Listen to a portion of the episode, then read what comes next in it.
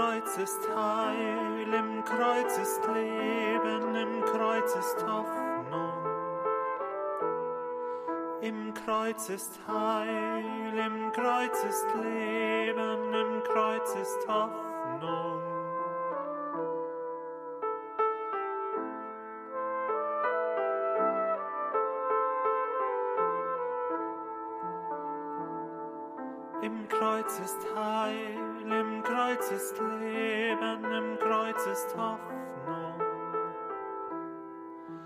Kreuz ist Heil, im Kreuz ist Leben, im Kreuz ist Hoffnung.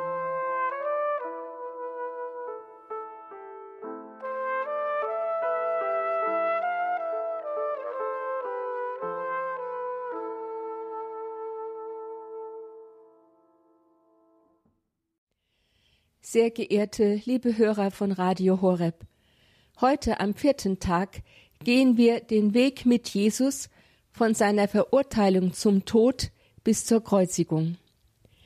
Nachdem das Todesurteil über Jesus gefällt und von Pilatus bestätigt worden war, fällt jede Schranke der Ehrfurcht. Schon die Mitglieder des Hohen Rates hatten Jesus nach der ersten Urteilsverkündigung ins Gesicht gespuckt, ihn geschlagen und geohrfeigt, so in Matthäus 26, 67. Doch nachdem Pilatus das Urteil bestätigt und Jesus zur Kreuzigung ausgeliefert hatte, wird Jesus vollständig zum Gesetzlosen, den man quälen darf, wie man will. Der erste Akt der Qual ist die Geißelung, Fast nebenbei erwähnen die Evangelisten diese grausame Tortur. Pilatus gab den Befehl, Jesus zu geißeln und zu kreuzigen. Matthäus 27, 26. Im Johannesevangelium heißt es lapidar, da nahm Pilatus Jesus und geißelte ihn. 19.1. Die Geißelung wurde nach dem römischen Strafrecht als Begleitstrafe zum Todesurteil der Kreuzigung vorgenommen. Nach dem Bericht des Johannesevangeliums scheint Pilatus aber mit der Geißelung Jesu beim Volk Mitleid erregen zu wollen, damit es von der Forderung der Kreuzigung absehe, so in 1904 bis 5.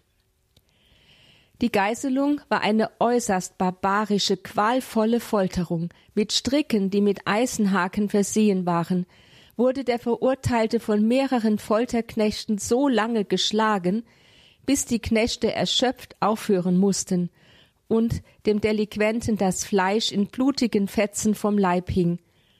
Nicht wenige starben schon bei dieser Tortur, und wenn nicht, dann recht bald auf dem Weg zur Hinrichtungsstätte. Aber das war noch nicht genug. Die römischen Soldaten trieben anschließend nun auf eigene Faust ihren grausamen Spott mit Jesus. Sie wussten, dass Jesus beanspruchte, ein König zu sein. So nützten sie die Gelegenheit aus, wenigstens einmal über einen König triumphieren zu dürfen, ihre sadistische Freude daran, den wehrlosen König zu quälen, mag ihren Grund darin haben, dass sie ja sonst immer in einem unteren Rang einem Herrn dienen mussten und sicher so manches Mal Gewalt und Unterdrückung erfahren haben.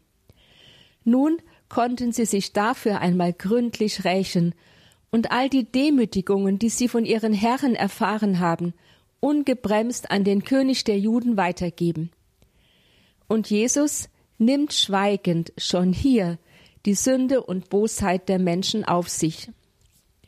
So reißen sie ihm seine eigenen Kleider vom Leib, reißen damit neu die entsetzlichen Wunden der Geißelung auf, legen ihm in karikierender Weise als Zeichen königlicher Majestät einen roten Purpurmantel um, setzen ihm einen aus Dornen geflochtenen Kranz als Krone auf den Kopf und geben ihm ein Schilfrohr als Zepter in die Hand. Dann fallen sie vor ihm auf die Knie und rufen höhnisch Heil dir, König der Juden. Sie schlagen ihm auf den Kopf, so dass die Dornen tief eindringen, ohrfeigen ihn und spucken ihm ins Gesicht. Das ist ihre Huldigung für den König der Juden. So Matthäus 27, 27 bis 31, Markus 15, 16 bis 20 und Johannes 19, 1 bis 3. Es ist ein grausames Spiel, das den ohnehin schon körperlich total zerschlagenen auch noch seelisch fertig macht. Jesus mag sich in dieser Stunde an den Psalm 22 erinnert und mit dem leidenden Gerechten dort gebetet haben, ein Wurm bin ich und nicht ein Mensch, der Leute Spott vom Volk verachtet. Alle, die mich sehen, verlachen mich, verziehen die Lippen, schütteln den Kopf. So Psalm 22, 7 bis 8. Später am Kreuz, im Augenblick seines Sterbens, betet er laut diesen Psalm. In der Geschichte der Religionen kennt man die Gestalt des Spottkönigs. Auf ihm wurden aller Hass und alle Rache gegen die Mächtigen abgeladen. Die Soldaten vollziehen nichts anderes als diesen Brauch hier. Und doch tun sie wesentlich mehr. Sie huldigen, ohne es zu wissen, dem wahren König, dessen verborgenes Königtum sich in Passion und Kreuzigung vollendet.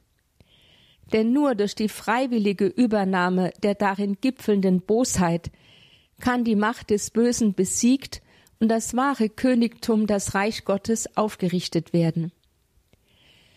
Nach dem Johannesevangelium stellt Pilatus Jesus, den Spottkönig, mit Purpurmantel und Dornenkrone dem Volk vor, ecce homo, seht den Menschen, so in 1905. Wohl selbst erschüttert über die zerschlagene und verhöhnte Gestalt jenes Angeklagten spricht er so. Ecce homo. Das Wort erhält, so Papst Benedikt in seinem Jesusbuch, von selbst eine über den Augenblick hinausreichende Tiefe. In Jesus erscheint der Mensch überhaupt. In ihm erscheint die Not aller Geschlagenen, Zerschundenen. In seiner Not spiegelt sich die Unmenschlichkeit menschlicher Macht, die den Machtlosen so niedertritt. In ihm spiegelt sich, was wir Sünde nennen, wie der Mensch wird, wenn er sich von Gott abwendet und die Weltherrschaft selbst in die Hände nimmt. Aber auch das andere gilt, seine innerste Würde kann Jesus nicht genommen werden. Der verborgene Gott bleibt in ihm gegenwärtig. Auch der geschlagene und erniedrigte Mensch bleibt Bild Gottes, der für uns leiden wollte. So ist Jesus mitten in seiner Passion Bild der Hoffnung, Gott steht auf Seiten der Leidenden. Soweit Papst Benedikt. Gehen wir nun einen Schritt weiter und begleiten wir Jesus auf dem Weg zur Hinrichtungsstätte auf Golgotha. Bisher schien es, als sei Jesus nur von Menschen umgeben, die seinen Tod wollen. Der Hohe Rat forderte ihn um jeden Preis. Das Volk, aufgewiegelt vom Hohen Rat, schwenkte auf die Linie des Hohen Rates ein. Pilatus wollte zwar nicht den Tod Jesu, gab aber am Ende doch nach, da ihm seine Machtstellung wichtiger war als das Leben eines unschuldigen Menschen. So stellt sich die Frage, gab es auch Menschen auf dem Kreuzweg Jesu, die ihn nicht verlassen und verraten haben, die nicht mitgeschrien haben, kreuzige ihn. Mit Sicherheit gab es solche, zum Beispiel die Freunde und Jünger Jesu, soweit sie nicht geflohen waren. Die Mutter Jesu, Maria von Magdala und andere Frauen, der Lieblingsjünger Johannes und so weiter. Aber sie wurden einfach von der schreienden Masse überrannt. Ihre Stimme konnte sich kein Gehör verschaffen. Es war eine echte Massenmanipulation, ja Massenhysterie entstanden. Eine Person wird jedoch mit Namen genannt, Simon von Cyrene, er ist kein Jünger oder Freund Jesu. Bisher taucht er in den Evangelien überhaupt nicht auf. Er gerät zufällig in das Geschehen hinein, da sich sein Heimweg von der Arbeit mit diesem traurigen Zug der Verurteilten kreuzt. Als die Soldaten Simon sehen, machen sie von ihrem Recht der Zwangsverpflichtung Gebrauch und laden dem kräftigen Bauern das Kreuz Jesu auf die Schultern so Matthäus 27, 32, Markus 15, 21, Lukas 23, 26. Nicht aus Mitleid, natürlich, sondern um Jesus noch Leben zur Hinrichtungsstätte zu bringen und sich so das Schauspiel seiner Kreuzigung nicht entgehen zu lassen. Was für ein Widerstand muss sich in Simon von Cyrene geregt haben, als er sich plötzlich in das Schicksal eines zum Tode verurteilten scheinbaren Verbrechers verwickelt sah. Wir können aber annehmen, dass sich diese zunächst unfreiwillige Situation zu einer tiefen inneren Begegnung zwischen diesen beiden Menschen wandelte und schließlich zum Glauben und zur Hingabe dieses Menschen an Jesus führte. Denn dass der Evangelist Markus die Namen der Söhne Simons, Alexander und Rufus, so in Markus 15, 21, nennt, zeigt, dass diese Familie später zu den ersten Christen zählte. Es waren wohl der Blick und die ganze Person des unschuldig leidenden, gedemütigten und schweigenden Jesus, die Simon ins Herz getroffen haben. Im Mitgehen, Mittragen und Mitleiden hat er erkannt, dass es Gnade ist, zu diesem Verurteilten zu gehören, dass es Gnade ist, hinter ihm herzugehen und ihm sein Kreuz nachzutragen, dass es Gnade ist, von seiner Liebe bis zum Tod berührt und umfangen zu werden. Was unfreiwillig begonnen hat, wurde zu einem frohen und freien Ja. So soll es auch bei uns sein. Zuweilen werden uns Kreuze auferlegt, die wir nicht gesucht haben, die wir nur schwer bejahen können. Dann hilft es vielleicht, auf Simon von Cyrene zu schauen, mit ihm hinter Jesus herzugehen und sich bewusst zu machen, ich darf sein Jesu Kreuz tragen, denn er hat ja die Kreuze aller Menschen auf sich genommen. So können wir auch in schwierigen oder scheinbar sinnlosen Situationen Heil und Heilung empfangen und dürfen selbst zum Heil und zur Heilung der Welt beitragen. Neben Simon von Cyrene begegnen uns auf dem Kreuzweg Jesu auch klagende und weinende Frauen aus Jerusalem. Lukas 23, 27. Man ist zunächst berührt von so viel Mitleid und Mitgefühl. Diese Frauen scheinen die einzigen zu sein, die überhaupt einmal Jesus eine positive Regung auf seinem schweren Weg entgegenbringen. Umso mehr überrascht uns die strenge Reaktion Jesu auf ihr Weinen. Er sagt zu ihnen, Ihr Frauen von Jerusalem weint nicht über mich, weint über euch und eure Kinder. Denn es kommen Tage, da wird man sagen, wohl den Frauen, die unfruchtbar sind, die nicht geboren und nicht gestillt haben. Dann wird man zu den Bergen sagen, fallt auf uns, und zu den Hügeln, deckt uns zu. Denn wenn das mit dem grünen Holz geschieht, was wird dann erst mit dem Dürren geschehen? So in Lukas 23, 28 bis 31. Was will Jesus damit sagen?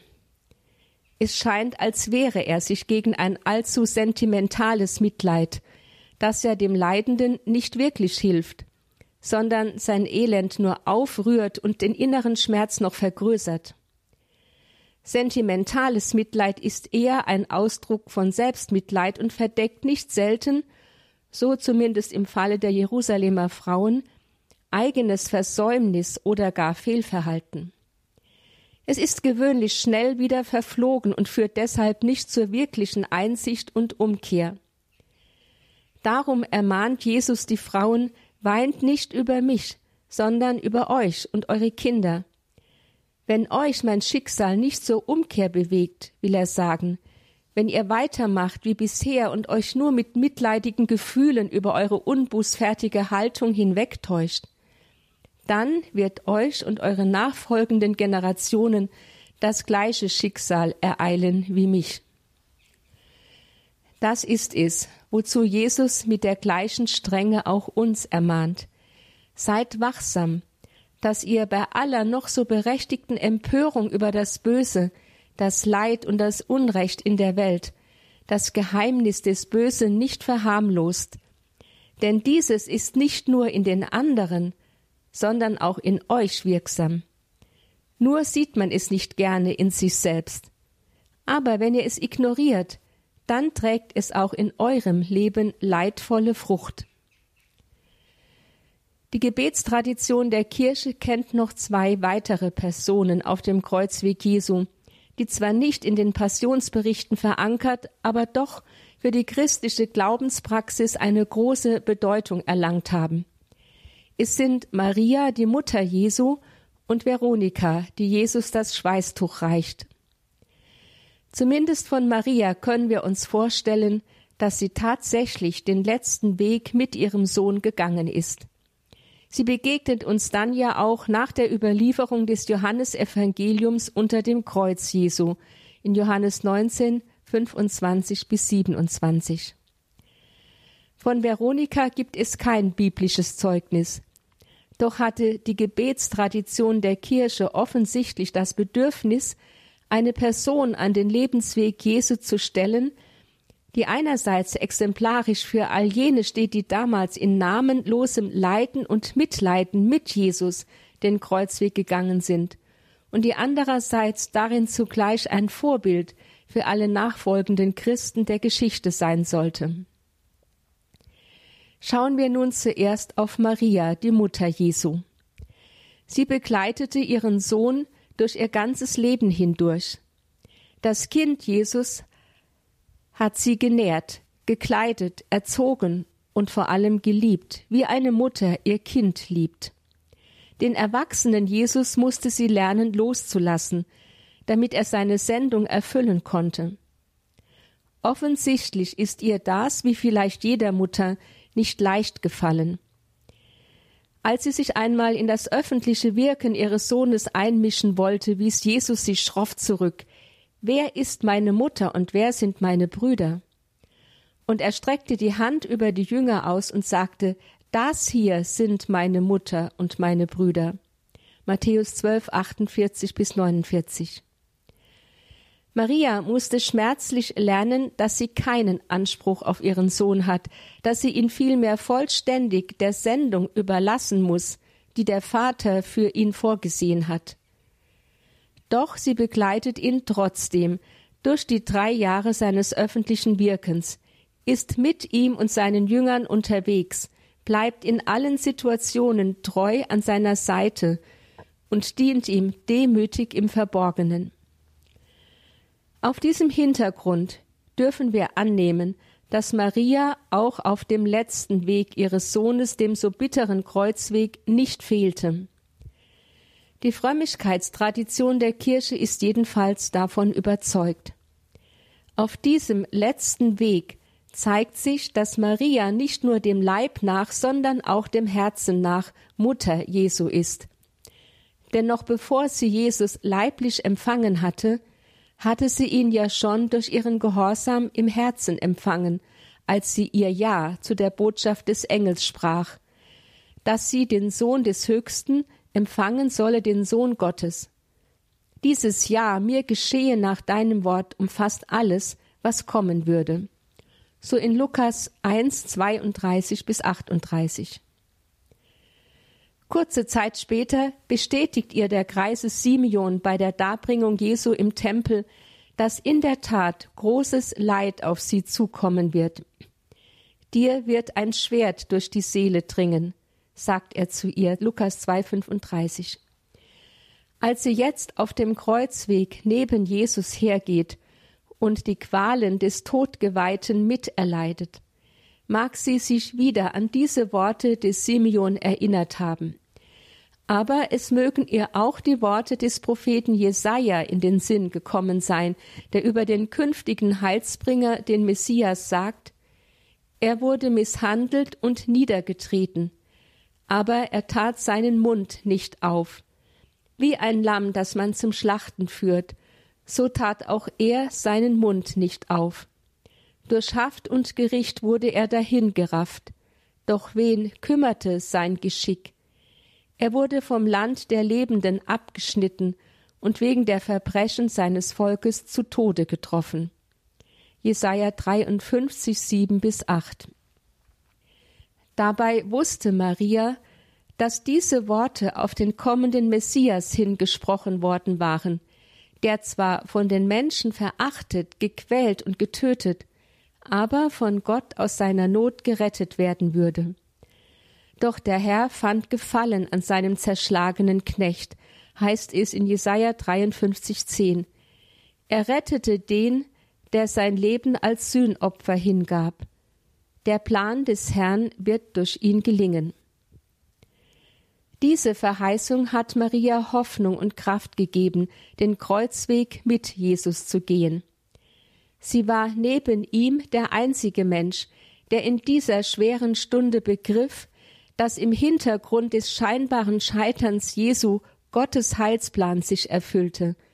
Die Erlösung der ganzen Menschheit durch die Lebenshingabe Jesu, des Gottesknechtes, als stellvertretendes Sühnopfer. Er wurde durchbohrt wegen unserer Verbrechen, wegen unserer Sünde zermalmt, zu unserem Heil lag die Strafe auf ihm. Durch seine Wunden sind wir geheilt heißt es dementsprechend in Jesaja 53,5. Nur sie und Jesus verstanden von der alttestamentlichen Offenbarung Gottes her den Preis, der dafür gezahlt werden musste. Das nahm den rein kreatürlichen Schmerz von beiden zwar nicht weg, schuf aber eine tiefe innere Verbindung und ein gegenseitiges Verstehen, das sie die schwere Stunde gemeinsam bestehen ließ. Die Jünger waren geflohen, weil sie all das nicht verstanden und sich deshalb von Schmerz und Angst überwältigen ließen. Maria war geblieben mit der Treue und der Liebe einer Mutter und mit einem tiefen Glauben, der die Mysterien des Heilsplanes Gottes erahnte und deshalb jeder Finsternis standhielt. Die zweite Person auf dem Kreuzweg Jesu die die Frömmigkeitstradition der Christen hervorgebracht hat, ist Veronika. In der griechischen Tradition wird sie Berenike genannt. Sie verkörpert mehrere Aspekte einer christlichen Haltung, die man als nachahmenswert allen Christen vor Augen stellen wollte. Da ist zuerst die Sensibilität dieser Frau, die mit einem liebenden Herzen die äußere und innere Qual Jesu wahrnimmt und sich von ihr in ihrem Herzen zum Handeln bewegen lässt. Ohne sich von der Brutalität der Soldaten anstecken oder von der Angst der Jünger lähmen zu lassen, tut sie schlicht und spontan, was ihr möglich ist, um Jesu Not zu lindern und ihn zu trösten. Sie reicht ihm ein Tuch, mit dem er sich den Schweiß und das Blut vom Gesicht wischen kann. Veronika stellt so für alle Zeiten die gütige, sensible und zugleich mutige Frau dar, die sich nicht von außen beeinflussen, sondern von innen her lenken lässt und somit unbeirrt tut, wozu ihr Herz sie bewegt. Der Lohn, den der Herr ihr dafür schenkt, ist bewegend.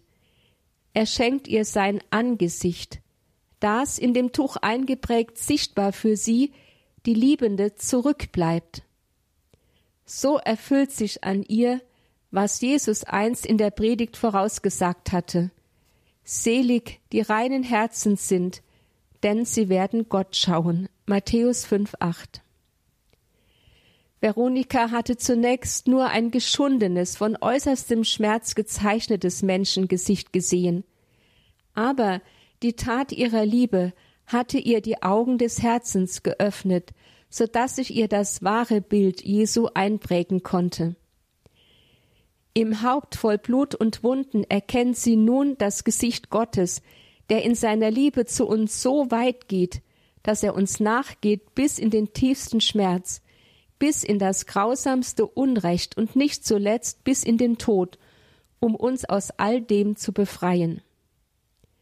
Veronika zeigt uns, nur mit dem Herzen können wir Jesus sehen, und nur die Liebe lässt uns tiefer blicken und in dem geschundenen Antlitz Jesu den sich erbarmenden und uns erlösenden Gott erkennen. Jesus aber leidet auch heute. Er leidet die ganze Weltgeschichte hindurch, wo immer Menschen sich von ihm abwenden und Leid und Tod über andere bringen. Er leidet an dem Unrecht und der Gewalttat, die Menschen gegeneinander verüben, und er leidet mit denen, die davon betroffen sind. So braucht es auch heute viele Veronikas, die das Leiden Gottes mit sensiblem Herzen wahrnehmen, die es lindern und ihn trösten, wenn es auch nur kleine Zeichen der Liebe sind, die sie zu geben vermögen. Kehren wir nun wieder zurück zu Jesus selbst. Nachdem der Zug der Verurteilten an der Hinrichtungsstätte auf Golgotha angekommen war, wurde die Hinrichtung sofort vollstreckt. Jesus wird gekreuzigt. Die Kreuzigung war die grausamste Hinrichtungsart, die man in der Antike kannte. Nur auf Sklaven und Rebellen wurde sie angewandt. Man wollte gezielt Menschen, die sich gegen eine Obrigkeit aufgelehnt hatten, demütigen und in all ihrer Ohnmacht zur Schau stellen, bis sie nach einem langen und qualvollen Sterben endlich vom Tod erlöst wurden. Es überrascht, dass alle vier Evangelisten diese grausame Prozedur der Kreuzigung mit keinem Wort schildern. Lediglich das Faktum erwähnen sie in aller Nüchternheit. Dort kreuzigten sie ihn. So Markus 15,24, Matthäus 27, 35, Lukas 23, 33, Johannes 19, 18. Warum tun sie das? Jesus hat doch bis zum letzten Atemzug mit seiner ganzen Menschheit die Qualen der Kreuzigung durchlitten. Der erste Grund dafür ist sicher der, dass es für das ungeheuerlichste Geschehen der Weltgeschichte einfach keine Worte gibt. Darüber hinaus wollten die Evangelisten offensichtlich nicht, dass wir uns in Detailschilderungen von Grausamkeiten verlieren und darüber den Hintergrund und die Bedeutung der Passion Jesu für uns aus dem Blick verlieren. Dieser Hintergrund wird deutlich, wenn wir auf das Alte Testament schauen. In Johannes 3, 14 bis 15 sagt Jesus zu Nikodemus im Vorausblick auf seinen Tod am Kreuz, wie Mose in der Wüste die Schlange erhöht hat, so wird auch der Menschensohn erhöht werden, damit jeder, der an ihn glaubt, nicht zugrunde geht, sondern das ewige Leben hat. Jesus bezieht sich hierbei auf die Erzählung in Numeri 21, 4 bis 9. Dort wird geschildert, dass die Israeliten auf ihrem Weg durch die Wüste von Ägypten nach Kanaan einmal den Mut verloren und sich gegen Gott und Mose aufgelehnt hatten. Sie sagten, Warum habt ihr uns aus Ägypten heraufgeführt, etwa damit wir in der Wüste sterben? Es gibt weder Brot noch Wasser, dieser elenden Nahrung sind wir überdrüssig. Da schickte der Herr Giftschlangen unter das Volk, sie bissen die Menschen und viele Israeliten starben. Die Leute kamen zu Mose und sagten, wir haben gesündigt, denn wir haben uns gegen den Herrn und gegen dich aufgelehnt. Bete zum Herrn, dass er uns von den Schlangen befreit. Da betete Mose für das Volk. Der Herr antwortete Mose, Mach dir eine Schlange und häng sie an einer Fangenstange auf. Jeder, der gebissen wird, wird am Leben bleiben, wenn er sie ansieht. Mose machte also eine Schlange aus Kupfer und hängte sie an einer Fahnenstange auf. Wenn nun jemand von einer Schlange gebissen wurde und zu der Kupferschlange aufblickte, blieb er am Leben. Im Alten Testament ist die Schlange ein Symbol für die Macht des Bösen, da ein Schlangenbiss gewöhnlich tödlich verläuft. In diesem Sinne tritt die Schlange besonders in der Sündenfallerzählung als Symbol für die reale geistige Macht des Satan, des Widersachers Gottes auf, der dem Menschen zwar eine gottgleiche Würde verspricht, ihm aber in Wirklichkeit den Tod bringt, da er zu Auflehnung und zum Ungehorsam gegen Gott, dem einzigen Herrn über Leben und Tod verführt. Dieser Verführung ist Israel in der Wüste zwischen Ägypten und Kanaan immer wieder erlegen. Es hat sich so der todbringenden Macht Satans des Widersachers Gottes ausgeliefert. Wenn Gott nun auf das Schreien des Volkes aus seiner Todesangst hört und Mose befiehlt, eine Kupferschlange an einer Fahnenstange aufzuhängen, damit alle, die zu der Kupferschlange aufschauen, gerettet werden. Dann bedeutet dies, Gott selbst hat aus Mitleid mit seinem sterbenden Volk die Macht des Bösen gefesselt, ohnmächtig und damit wirkungslos gemacht. Sie darf ihre todbringende Gewalt nicht mehr über die Menschen ausüben. Im Gegenteil, sie muss jetzt paradoxerweise der Rettung und damit dem Leben dienen, denn, so verspricht Gott, wer zur Kupferschlange an der Fahnenstange aufschaut, das heißt also, wer umkehrt und aus seiner Auflehnung gegen Gott zurückkehrt in das Vertrauen auf seinen Sieg über die Macht des Bösen, der wird am Leben bleiben. Wenn Jesus nun über sich sagt, wie Mose in der Wüste die Schlange erhöht hat, so wird auch der Menschensohn erhöht werden, damit jeder, der an ihn glaubt, nicht zugrunde geht, sondern das ewige Leben hat. Dann bringt er damit zum Ausdruck, dass er bereit ist, unsere Sünde nicht nur großzügig zu vergeben, sondern in sich aufzunehmen und sie in seinem eigenen Leib ans Kreuz nageln zu lassen. Damit wird die Macht des Bösen unschädlich gemacht und endgültig besiegt. Und jeder, der in der Folgezeit zu Jesus am Kreuz aufblickt, an ihn glaubt und auf ihn seine Hoffnung setzt, wird gerettet werden. Dem kann die Macht des Bösen nichts anhaben, der erhält Anteil am Sieg Jesu über diese Macht. Wenn wir das bedenken, dann können wir nur ehrfürchtig staunend vor diesem unfasslichen Geheimnis unserer Erlösung stehen – und dankbar sein für diesen ungeheuerlichen Preis, den Gott für uns zu zahlen bereit war. Er besteht ja nicht nur in der Lebenshingabe Jesu für uns, sondern noch viel mehr darin, dass Jesus bereit war, sogar für uns zur Sünde zu werden, so 2 Korinther 5,21, um so das Böse am Kreuz endgültig zu vernichten. In Jesu Tod wird der Tod vom Leben verschlungen und der Böse von dem Guten schlechthin überwunden.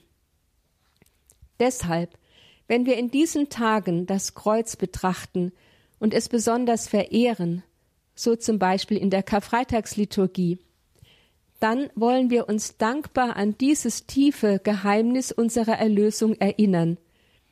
Und wenn wir in Nöten sind, vielleicht auch unter Anfechtungen zur Sünde leiden, oder gar gesündigt haben, dann wollen wir bewusst zum Kreuz aufblicken und unsere ganze Hoffnung auf ihn setzen, der für uns die Sünde am Kreuz hat anheften lassen, sie unschädlich gemacht hat, ja ausgelöscht hat um den Preis seiner eigenen Lebenshingabe.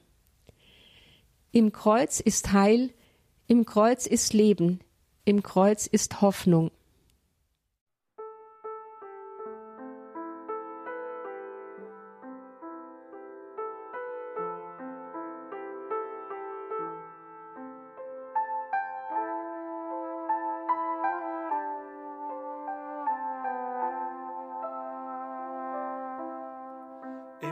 Kreuz ist Heil, im Kreuz ist Leben, im Kreuz ist Hoffnung. Im Kreuz ist Heil, im Kreuz ist Leben, im Kreuz ist Hoffnung.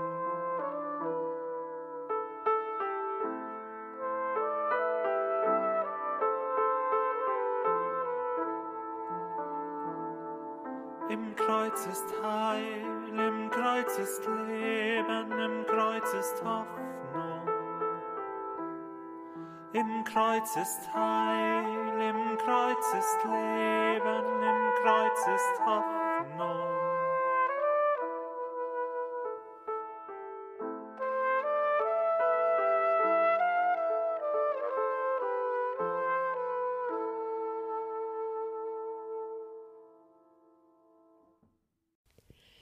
In allen vier Evangelien wird geschildert, dass Jesus zwischen zwei Verbrechern gekreuzigt wurde. Markus 15, 27, Matthäus 27, 38, Lukas 23, 33, Johannes 19, 8. Das bestätigt noch einmal, dass in Jesus Gott so total und jede, ohne jeder Abstrich in unsere sündige Welt herabgestiegen ist, dass er sich nicht scheute, seinen letzten Platz mitten unter den Verbrechern zu wählen, ja selbst für einen Verbrecher gehalten zu werden und wie ein Verbrecher unter Verbrechern zu sterben.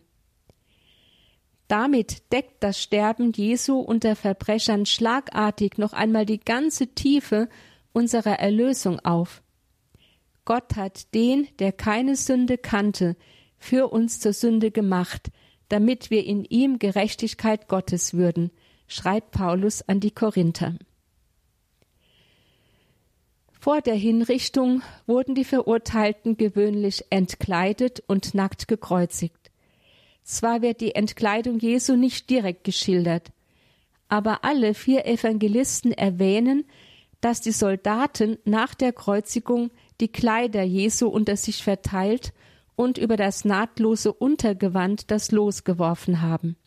Matthäus 27, 35, Markus 15, 24, Lukas 23, 34, Johannes 19, 23 bis 24. Seiner Kleider beraubt, also nackt zu sein, ist etwas ganz Furchtbares für den Menschen. Stellen Sie sich vor, man würde ihnen ihre Kleider abnehmen und sie nackt vor anderen Menschen darstellen. Es gibt wohl nichts, was sie mehr treffen, verletzen, beschämen und entehren würde als dies, ohnmächtig preisgegeben zu sein, aller Intimität beraubt zu sein. Das war wohl das perfideste, was man Jesus antat. Die Geißelung, die Dornenkrönung, das Kreuztragen haben physisch seinen Körper durchpflügt und qualvoll zerstört.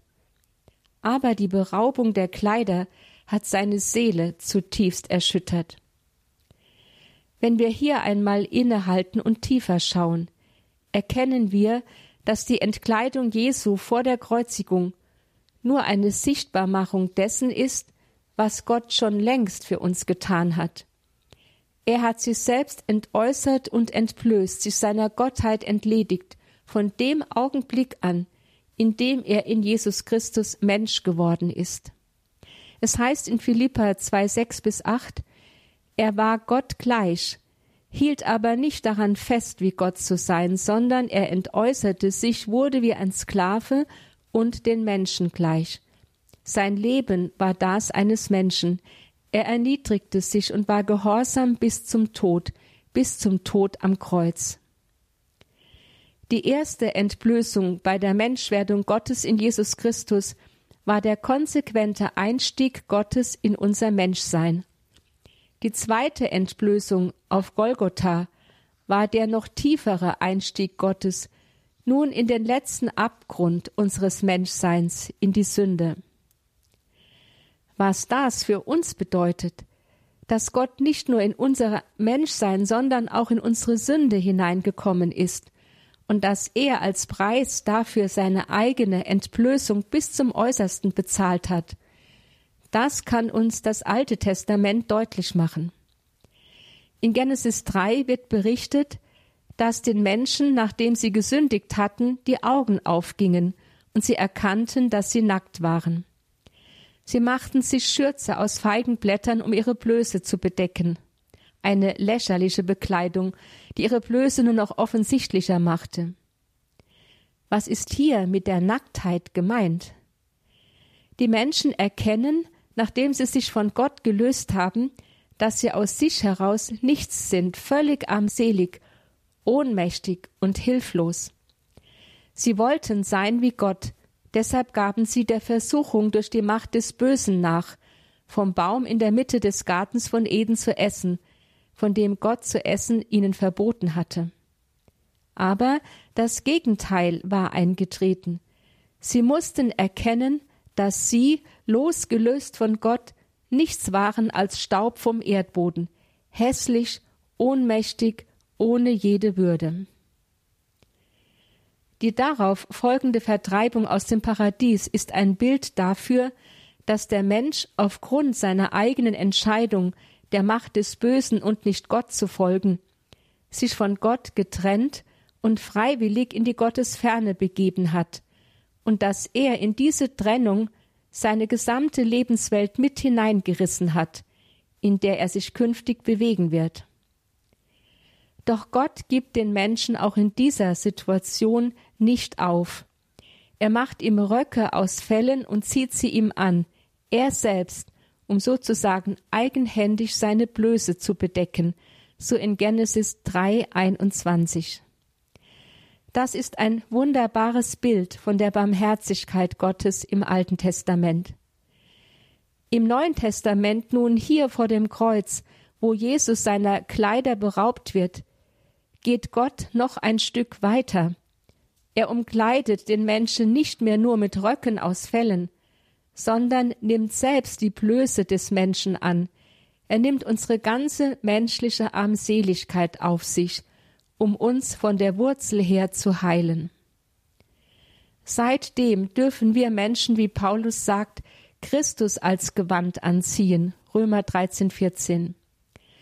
Und das geschieht in der Taufe. In ihr wird unsere Blöße, die das Erbe der Sünde ist, von Gott selbst überkleidet, aber jetzt nicht mehr mit Röcken aus Fellen, sondern mit Jesus Christus in Person. In diesem Gewand, das Jesus Christus ist, hat Gott uns seine Nähe, das Paradies, auf neue Weise geschenkt. Deshalb wurden in den frühen Jahrhunderten die Christen in der Osternacht getauft und die Täuflinge mit einem weißen Gewand bekleidet. Letzteres ist bis heute geblieben. Der Priester spricht dazu, das weiße Kleid soll dir ein Zeichen dafür sein, dass du in der Taufe neu geschaffen worden bist und, wie die Schrift sagt, Christus angezogen hast. Bewahre diese Würde für das ewige Leben. Was bedeutet das nun alles für mich? Erstens, Jesus hat selbst die äußerste Demütigung nicht gescheut, um mir meine Würde als Mensch und als Gegenüber Gottes neu zu schenken. Er war bereit, dafür den höchsten Preis zu zahlen, seine eigene Entehrung und Erniedrigung. Deshalb sollten wir uns immer wieder und ganz besonders in dieser Karwoche bewusst machen, ich bin um einen teuren Preis erlöst, um einen Preis, den nur Gott zahlen kann. Bin ich dafür dankbar? Zweitens. Die meisten von uns wurden als Kinder getauft. Das hat zur Folge, dass wir oft gedankenlos dahin leben und uns nicht bewusst sind, dass wir getauft, das heißt erlöst, und mit einer solch wunderbaren Würde neu beschenkt sind. Deshalb schätzen wir oftmals unsere Taufe nicht, ja denken meist gar nicht an sie. Dabei ist die Taufe doch das entscheidende und größte Ereignis in unserem Leben. Deshalb erneuern wir immer wieder einmal bewusst in freien und dankbaren Worten unsere Taufe. Entweder in der Liturgie der heiligen Messe oder wenn wir in Stille vor dem Herrn verweilen, sei es in einer Kirche oder zu Hause. Danken wir Jesus dafür, dass wir ihn in der Taufe als Gewand anziehen durften. Danken wir ihm, dass wir in der Taufe zum ersten Mal der ganzen Fülle seiner Barmherzigkeit begegnen durften. Drittens. Entdecken wir neu das Weihwasser, das uns an das Wasser unserer Taufe erinnert. Das Weihwasser besitzt außerdem, was uns oft nicht bewusst ist, eine exorzierende, das heißt eine abwehrende Kraft gegen die Macht des Bösen. In dem Sprichwort, dass jemand etwas scheut wie der Teufel das Weihwasser, klingt jenes Wissen um die exorzierende Kraft des Weihwassers an. Deshalb, wenn wir uns mit dem Weihwasser bekreuzigen, im Namen des Vaters und des Sohnes und des Heiligen Geistes, denken wir dabei in erster Linie an unsere Taufe. Aber wir stellen uns zugleich auch unter den Schutz Gottes gegen alle Einflüsse und Versuchungen des Bösen, die gegen uns aufstehen. Viertens. Nicht zuletzt fragen wir uns, wie gehen wir mit anderen Menschen um, wenn wir ihre Schwächen, Sünden und Fehler bemerken und uns über sie ärgern? Legen wir dann den Finger auf ihre Wunden, entblößen wir sie oder umkleiden wir sie mit der Barmherzigkeit, so wie Gott uns umkleidet mit seiner Barmherzigkeit. Am Ende des vierten Vortrags unserer Exerzitien möchte ich Ihnen wieder eine Anregung mit auf den Weg geben. Überlegen Sie, ob es irgendwo in Ihrer Nähe einen Kreuzweg im Freien gibt. Gehen Sie ganz bewusst diesen Weg mit Jesus. Betrachten Sie jede der 14 Stationen. Sprechen Sie dort mit ihm und verweilen Sie ganz bewusst an der Station, die Ihnen persönlich am meisten bedeutet. Eine Frau, die ihren Sohn durch einen Unfall verloren hatte, sagte mir einmal, sie besuche täglich die dreizehnte Kreuzwegstation. Jesus wird vom Kreuz abgenommen und in den Schoß seiner Mutter gelegt. Dort bete sie für ihren Sohn und empfange Kraft, mit ihrem Schmerz fertig zu werden. Machen wir es ähnlich. Singen oder beten Sie heute einmal ganz bewusst das alte Kirchenlied Herzliebster Jesu, was hast du verbrochen? Sie finden es im Gotteslob Nummer 290.